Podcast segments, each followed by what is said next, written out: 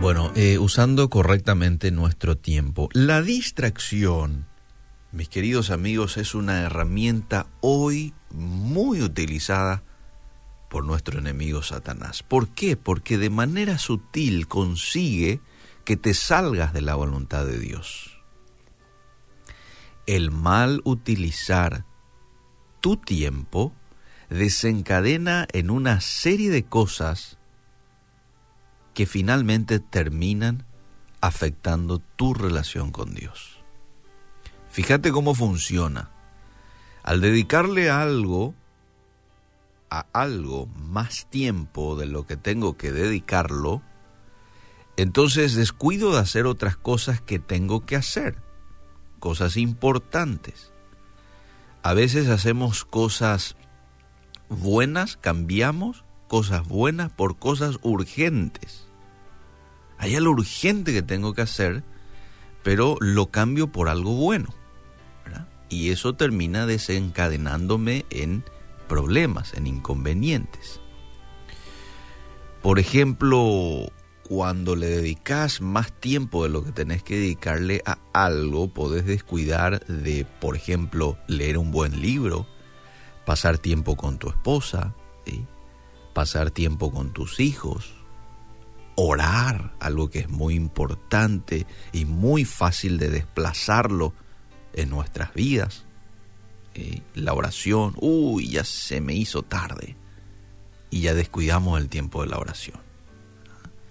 Arrancamos muy bien, nos hemos decidido, todos los días voy a orar media hora. Pero ya se te hizo tarde por algo, ¿verdad? Este, o le dedicaste más tiempo al Facebook, a leer noticias y ahí ya se te desacomodó todo y en vez de orar 30 minutos, entonces ya oraste 10 minutos nomás ya, ¿verdad? A veces podemos descuidar la lectura de la Biblia. Y al descuidar esto, ahí ya aparece el famoso sentimiento de culpa que viene como consecuencia de no hacer lo que tenías que hacer en el momento oportuno, ¿verdad? Que de hecho ya es un pecado, ¿eh? Eso ya es un pecado. Santiago 4:17 dice, y al que sabe hacer lo bueno y no lo hace, le es pecado. Y sabemos hacer lo bueno, ¿verdad? Organizarnos, tener una agenda, colocar allí lo que tenemos que hacer en el día. Siempre estamos escuchando sugerencias en torno a eso, preparar un día antes, ya nuestro día este siguiente, sabemos lo que es correcto. Muchas veces cuando estamos haciendo algo, ya sabemos que tenemos que salir de aquí, ya sabemos que tenemos que dedicarle nuestro tiempo a otra cosa ya, más importante probablemente, pero eh, seguimos todavía aquí, o en la computadora o con el celular, lo que fuese. Cuidado con el pecado de omisión. Pecado no es solo hacer algo que no tenías que hacer. Pecado también es dejar de hacer algo que tenías que hacer. Pecados de omisión. ¿Y qué es lo que hace el pecado en tu realidad? Estamos viendo un poco cómo, cómo se desencadenan eh, las, las, cuestiones, los inconvenientes aquí con nosotros, ¿verdad? Eh, descuidamos algo que teníamos que hacer porque hemos mal utilizado nuestro tiempo, esto desencadena en sentimientos de culpa, ¿verdad? Que de hecho ya es un pecado. ¿Cuál pecado dijimos? El pecado de la omisión. Ahí nos quedamos. ¿Y qué es lo que hace el pecado en tu relación con Dios? Romanos 3:23 dice, por cuanto todos pecaron y están destituidos de la gloria de Dios. Entonces lo que hace el pecado es separarnos, ¿sí? alejarnos de Dios.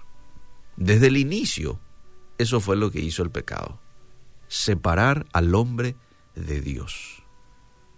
Por lo tanto, sin darte cuenta, cometiste el pecado de la omisión, ya tenés sentimiento de culpa, y eso hace que de manera natural te tomes distancia de Dios. Reflexiona nomás cómo actúas y te vas a dar cuenta que es así. cometes el pecado de omisión, no haces lo que tenés que hacer, eso te da un sentimiento de culpa y eso de manera natural te hace tomar distancia de Dios. Y ahí empieza el declive del ser humano, cuando uno se toma distancia de Dios. ¿Por qué? Porque está sin fuerzas. Está sin esas fuerzas que provienen de Dios. Es decir, estás susceptible a cualquier ataque del enemigo. Tentación, cualquiera sea, estás susceptible, susceptible al afán, a la ansiedad, a la preocupación. Entonces, dos días después te viene una tentación y caes. Cedes a la tentación. ¿Por qué? Porque estás débil. Ya habrás escuchado a alguien decir, no me di cuenta cómo me alejé tanto de Dios. O cómo pude haber caído tan bajo. ¿Qué fue lo que pasó? La persona no se dio cuenta porque todo fue muy sutil, pero ya se estaba dando en procesos su alejamiento. Nada ocurre así de la noche a la mañana, todo empieza con un proceso, con un proceso. Pero a veces no nos damos cuenta que ese proceso se está dando porque todo es muy sutil. Al apóstol Pablo no se le pasó este tema cuando estaba escribiendo la carta para los cristianos en Éfeso, las diferentes iglesias de Éfeso. Y les dice en Efesios 5:15, mirad pues con diligencia cómo andéis, no anden como necios, sino como sabios. Verso 16, aprovechando bien el tiempo, porque los días son malos. Dios es el primer interesado, mis queridos amigos, en que nosotros aprovechemos bien nuestro tiempo, en que nosotros le quitemos el jugo a nuestro tiempo. Todos tenemos 24 horas en el día. Algunos lo utilizan muy bien, ¿sí? le quitan el jugo, otros no. Y tenés que evaluar un poco por qué muchas veces no le podemos quitar el jugo al tiempo. Probablemente por indisciplina, probablemente por desenfocarnos.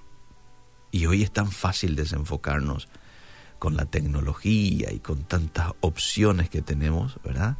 Para navegar, para comunicarme con este, con aquel, para estar pendiente a un mensajito aquí de mi celular. Y esto nos desenfoca. Nos desenfoca, nos atrasa, nos distrae que Dios nos pueda ayudar a ser hombres y mujeres disciplinados y a no cometer el pecado de la omisión. Dejar de hacer algo que tenemos que hacer en el momento oportuno. Que Dios nos pueda ayudar con esto. Gracias Señor por tu palabra que hoy una vez más nos insta a ser mejores personas. Ayúdanos a poder aprovechar correctamente el tiempo con tu ayuda. Perdona muchas veces nuestra indisciplina, nuestra falta de constancia en algo que hemos arrancado. Ayúdanos, Señor. Ayúdanos a que hoy podamos nosotros respetar aquello que ya tenemos establecido por hacer. Que, Señor, el día de hoy podamos ser constantes, eso que hemos iniciado, que podamos terminar con tu ayuda. Ayúdanos a ser más parecidos a ti el día de hoy, en el nombre de Jesús. Amén y amén.